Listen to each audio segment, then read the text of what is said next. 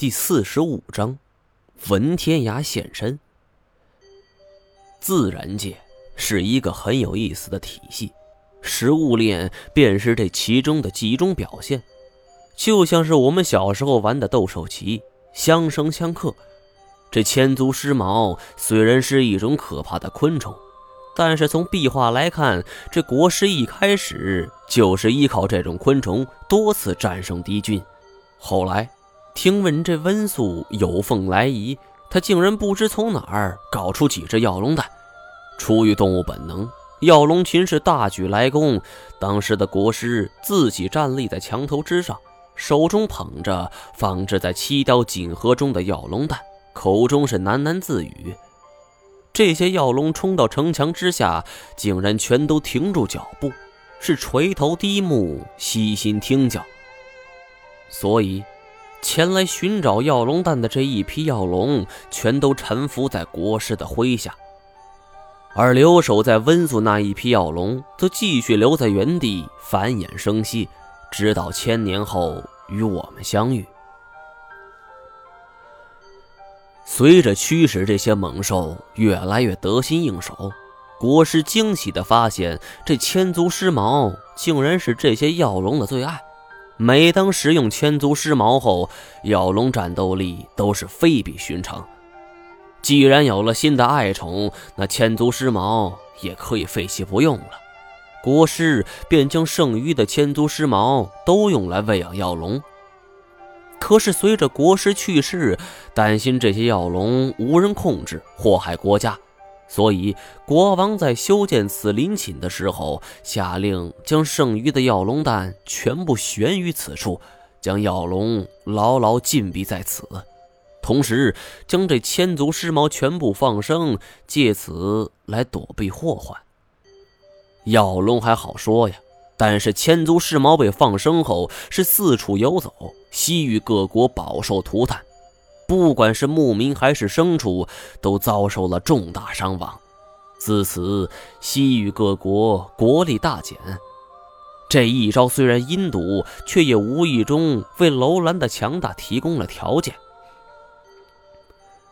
走了几分钟后，我们来到了墓道尽头，却赫然发现这里躺着一具尸体。乍看上去，我并不认识。这具尸体是鹤发童颜，身穿着普通作训服，是软趴趴的倒在地上，身上是伤痕可见，整个人犹如同血染一般。这上去试了试鼻息，已经没了气儿，尸体也已经冰冷，看上去是死了有四五天了。古一指赫然道：“这，文天涯。”听闻此言，我也大吃一惊。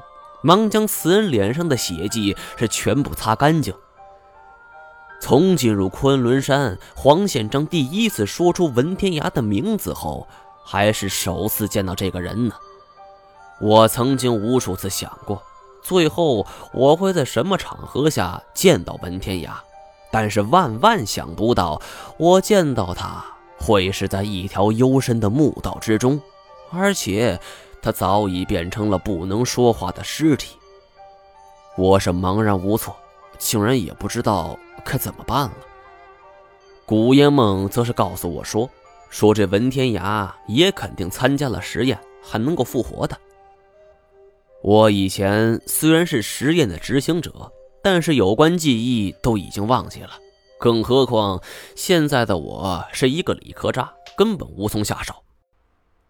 大概是上次查和泰汉国的乱葬岗的经历，我还特意摸了一把文天涯的脸，并没戴面具。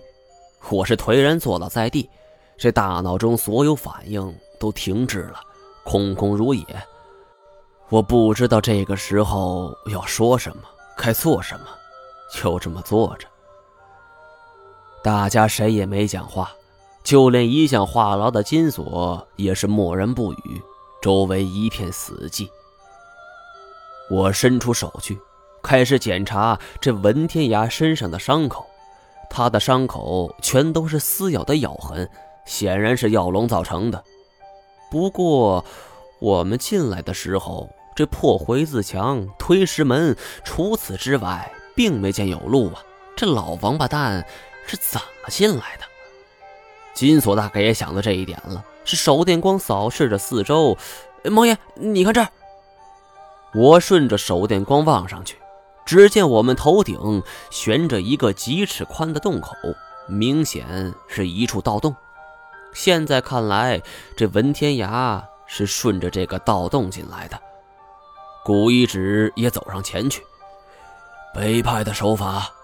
金锁新人点头，摸金校尉。我没心思去想那些。只想着，如果文天涯作为实验品参与过实验的话，那么他一定可以复活。这一点之前已经证实过了。